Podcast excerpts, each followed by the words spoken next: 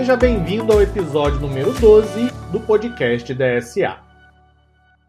Neste episódio, eu gostaria de convidar você a fazer uma reflexão sobre como foi o mercado ao longo de 2019 em ciência de dados, inteligência artificial, blockchain e RPA, automação robótica de processos. E claro, aproveitar a oportunidade e conversar um pouco também sobre o que esperamos para 2020. Estamos chegando ao final do ano, em dezembro de 2019, uma excelente oportunidade para refletir sobre o que passou e, claro, refletir sobre o que está por vir. Vamos lá?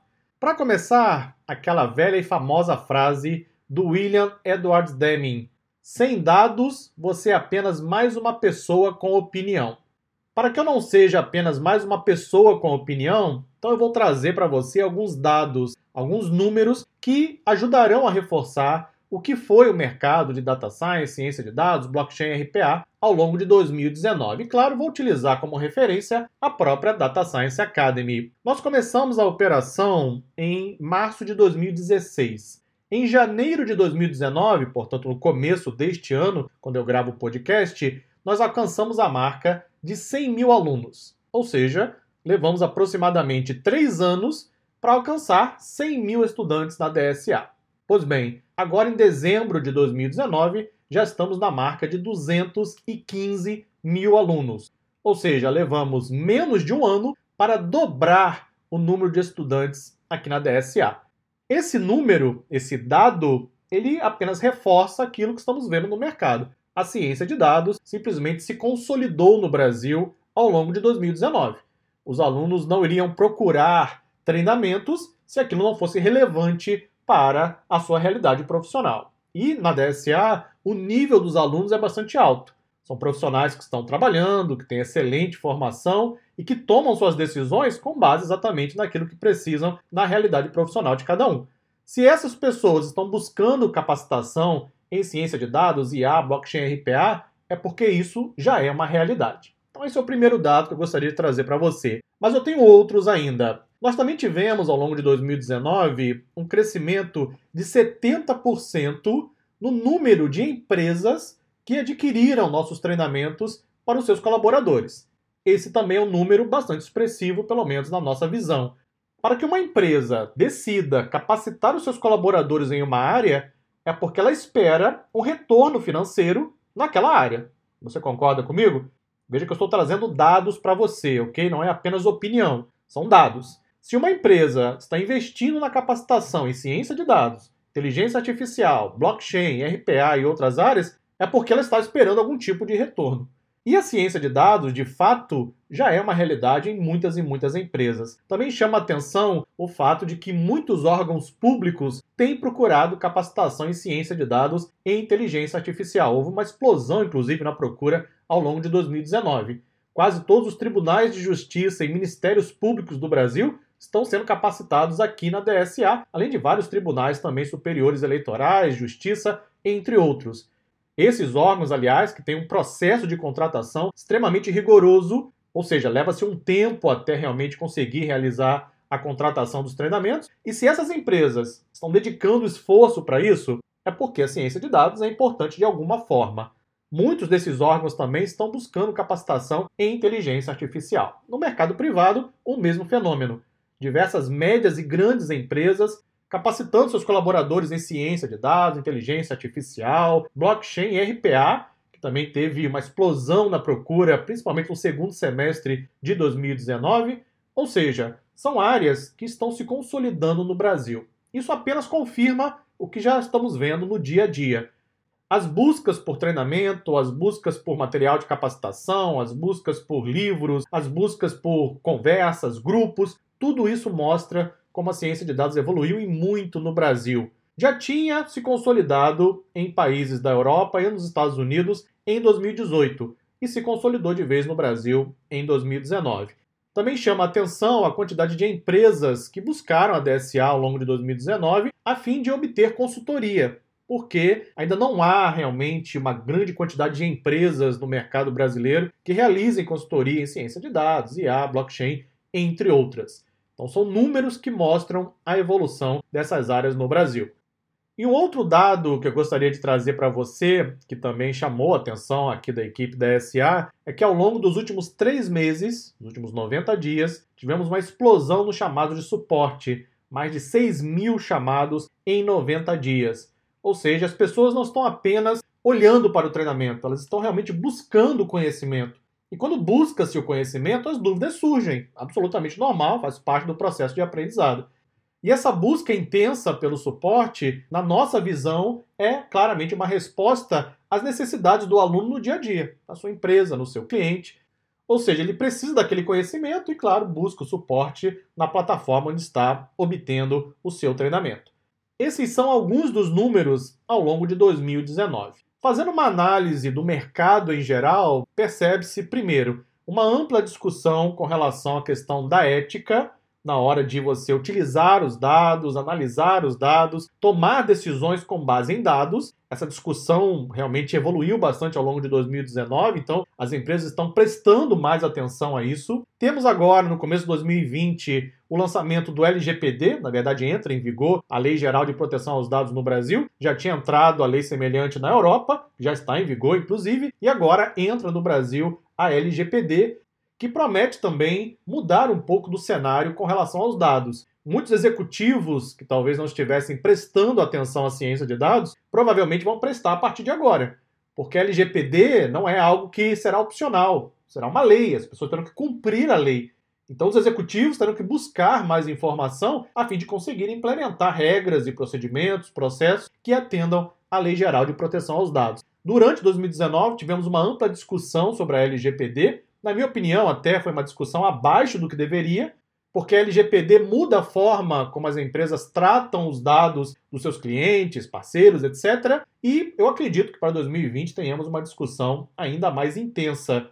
Espero que não seja apenas mais uma lei para inglês ver, seja uma lei que realmente possa ser efetiva, porque assim as empresas vão cada vez mais dando importância aos dados. E claro, quem ganha com isso são os profissionais de dados cientistas de dados, engenheiros de dados, engenheiros de machine learning, porque serão os responsáveis por toda a implementação das soluções necessárias, principalmente para o LGPD.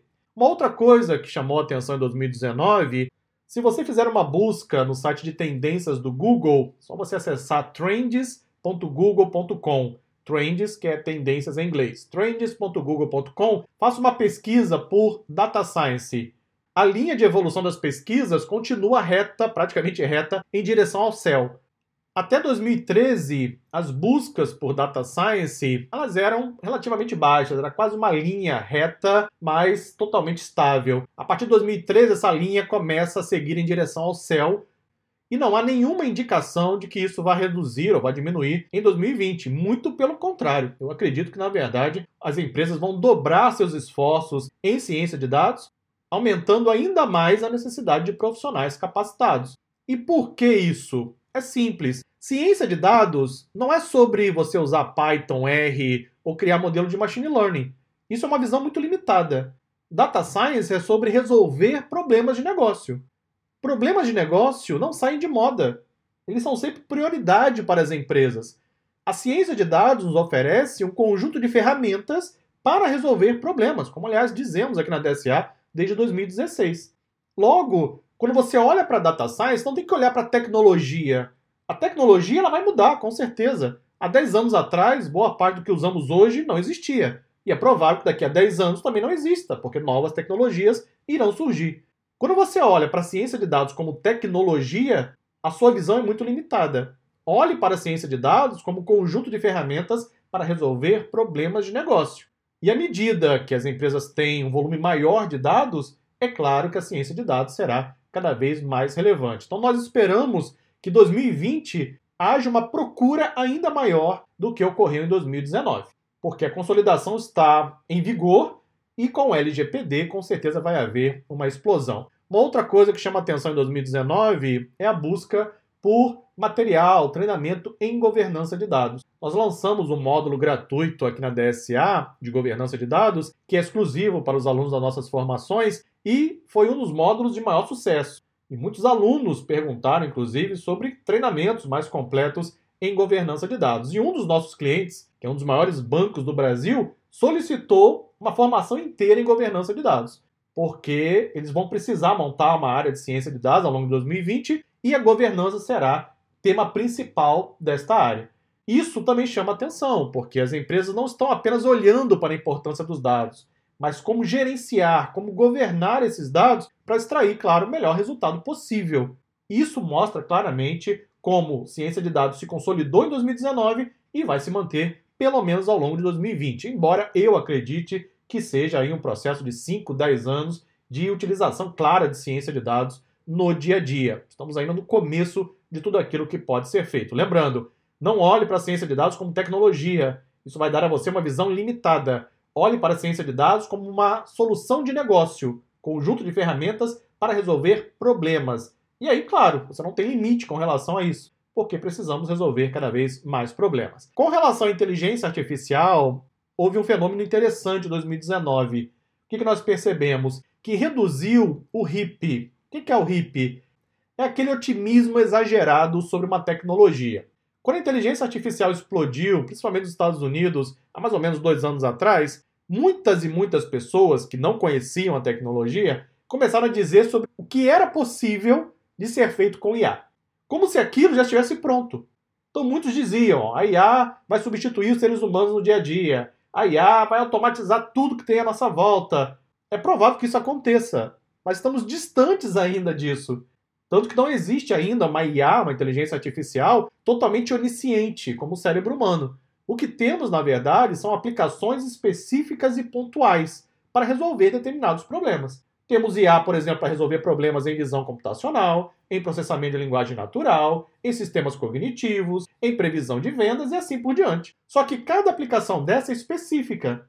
Até que você tenha uma grande inteligência artificial capaz de fazer quase tudo como ser humano, isso vai levar um bom tempo. O que houve em 2019? As pessoas perceberam isso, finalmente, né? E o HIP então começou a cair. Ou seja, o otimismo já não é tão grande. Entretanto, as aplicações de IA continuam a todo vapor, porque quem já conhecia IA já sabia do seu potencial para resolver problemas pontuais. Isso continua na área de saúde, na área de justiça, na área financeira e assim por diante. Tanto que a área de medicina vem crescendo de maneira exponencial em termos de aplicação de sistemas de inteligência artificial. Mesma coisa vale para a justiça. Nós temos aqui uma quantidade imensa de tribunais e ministérios públicos que estão se capacitando em inteligência artificial, porque querem automatizar processos, utilizar processamento de linguagem natural e assim por diante. Isso pode ser feito hoje, isso é realidade com inteligência artificial.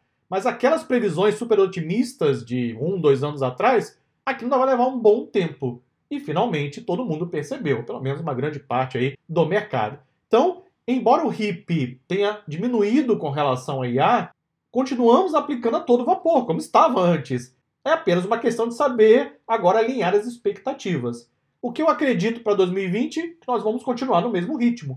Cada vez mais aplicações, provavelmente novas arquiteturas de Deep Learning. Essa semana mesmo, inclusive, eu estava lendo que alguns dos criadores de algumas importantes arquiteturas de Deep Learning estão trabalhando em novas arquiteturas. Então teremos novidades com certeza em 2020, principalmente. Por conta disso, vamos continuar usando IA aqueles que estão se capacitando com certeza terão um vasto mercado ao longo do próximo ano. E esse é o caminho a ser seguido. Não adianta você criar um otimismo muito grande achando que IA pode fazer tudo. Não pode.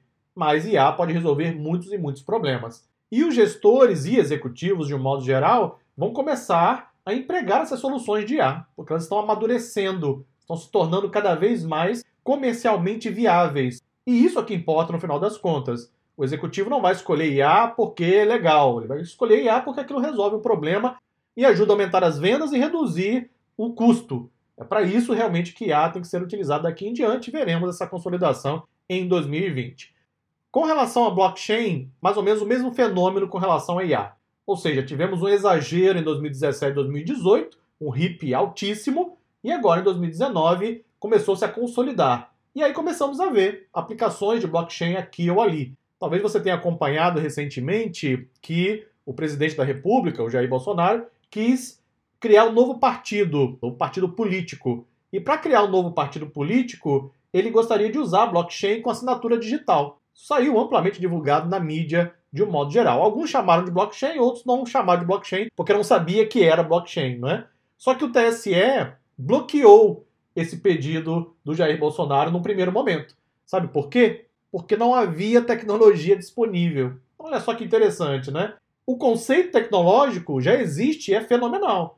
Só que o mercado talvez não estivesse pronto, não está pronto ainda para receber esse tipo de tecnologia. Depois, mais tarde, eu li, inclusive, eu fiquei acompanhando, porque isso me interessa tecnologicamente, dependente de preferência política, não estamos aqui conversando sobre isso. Mas em termos de tecnologia, isso é relevante para qualquer profissional antenado com o mercado. Mais tarde, o TSE, inclusive, parece que liberou com relação à assinatura digital, mas está estudando ainda como tornar viável o processo. Então, acredito que no futuro próximo tenhamos cada vez mais aplicações como esta. Ou seja, a criação de um partido político se dará por assinaturas digitais, onde pessoas mortas, por exemplo, não poderão levantar para fazer assinatura, como aconteceu com a criação de outros partidos aí ao longo da história recente do Brasil. E isso é apenas um exemplo. Já temos também alguns países que estão implementando cartórios digitais através de blockchain. Em 2019, tivemos ainda o primeiro nascimento que foi registrado em uma aplicação de blockchain. Ou seja, ao invés de ter a certidão de nascimento em papel, a certidão de nascimento está registrada em uma blockchain. Caso você não conheça os detalhes de blockchain, eu recomendo acessar os posts em nosso blog. E claro, temos o treinamento aqui na DSA. Blockchain basicamente permite você criar registros que sejam totalmente seguros e quase imunes à fraude. Uma vez registrado na blockchain, não pode ser apagado.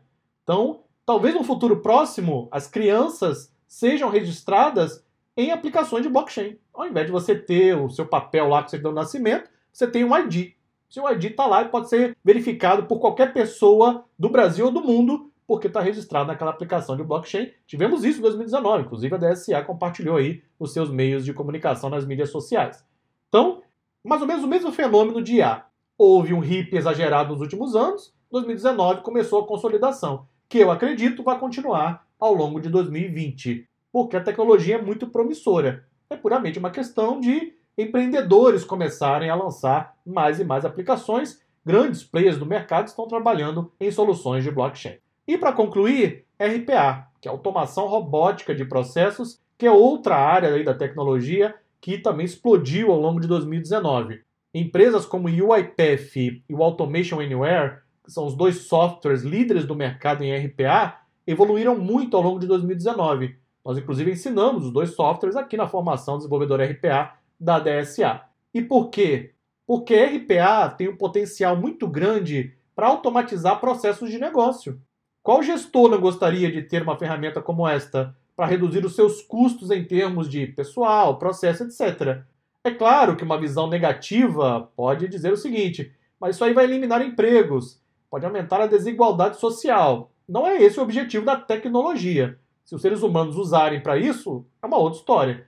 Mas a tecnologia RPA tem como objetivo principal automatizar operações que são rotineiras, cotidianas, e liberar o ser humano para atividades mais inovadoras, mais cognitivas. Porque assim você pode usar o potencial que o ser humano oferece, que ainda não pode ser reproduzido nas máquinas, pelo menos não ainda. Então, o objetivo principal em automação robótica de processos é você automatizar aquilo que é repetitivo, ao invés de ter uma pessoa sentada em frente ao computador, clicando e fazendo um cadastro, deixa que o robô RPA faz isso por você. E você economiza de forma incrível. E aquele colaborador que fazia aquela atividade, você capacita e coloca para atividades de mais alto nível. Vimos uma explosão em 2019 e eu acredito que ainda não estamos no ápice. E provavelmente veremos um crescimento ainda maior em 2020. Isso não é só uma questão de otimismo, uma questão de analisar e olhar o mercado. Perceba que ciência de dados e a blockchain RPA são soluções de negócio. Quando você enxerga muito além da tecnologia, você percebe o poder que essas tecnologias oferecem. É puramente uma questão de construir aplicações que sejam comercialmente viáveis, como já começamos a ver, claro, em todo o mundo. Com relação a UiPath, que é o líder do mercado hoje em RPA, a empresa que surgiu do zero já está avaliada em bilhões de dólares e seu crescimento é exponencial. Uma empresa que sai do zero e cresce dessa forma é porque ela está no mercado que provavelmente é bastante promissor. E considere ainda que temos muito a fazer em termos de integração com inteligência artificial e soluções de RPA. Hoje, as soluções de RPA elas ainda usam IA de forma muito tímida. Há muito mais a ser feito. Ou seja, podemos automatizar mais do que processos cotidianos. Poderemos também automatizar processos cognitivos. Aí é uma outra história que provavelmente vai causar aí uma mudança radical no mercado de trabalho. Inclusive, como nós ensinamos lá na formação RPA, estamos substituindo a força de trabalho humana pela força de trabalho digital. Os governos já deviam estar se mexendo para encontrar alternativas para essas pessoas que eventualmente venham a perder o emprego. Esperamos que em 2020 essa discussão comece a se tornar mais ampla na sociedade de um modo geral. Ninguém vai parar a tecnologia, uma ilusão achar isso. A tecnologia vai continuar evoluindo a passos largos, como sempre ocorreu, inclusive. A questão agora é que os governos também precisam se mexer. Mas, para 2020, as perspectivas são: ciência de dados vai continuar sua consolidação, IA, continuaremos a ver cada vez mais aplicações comercialmente viáveis, sendo aplicadas a áreas de saúde, justiça, finanças, veremos cada vez mais aplicações de blockchain e teremos, claro, cada vez mais automação através de robôs RPA. Daqui a um ano, em dezembro de 2020, eu volto para conferir tudo isso. Muito obrigado e até o próximo episódio do podcast da SA.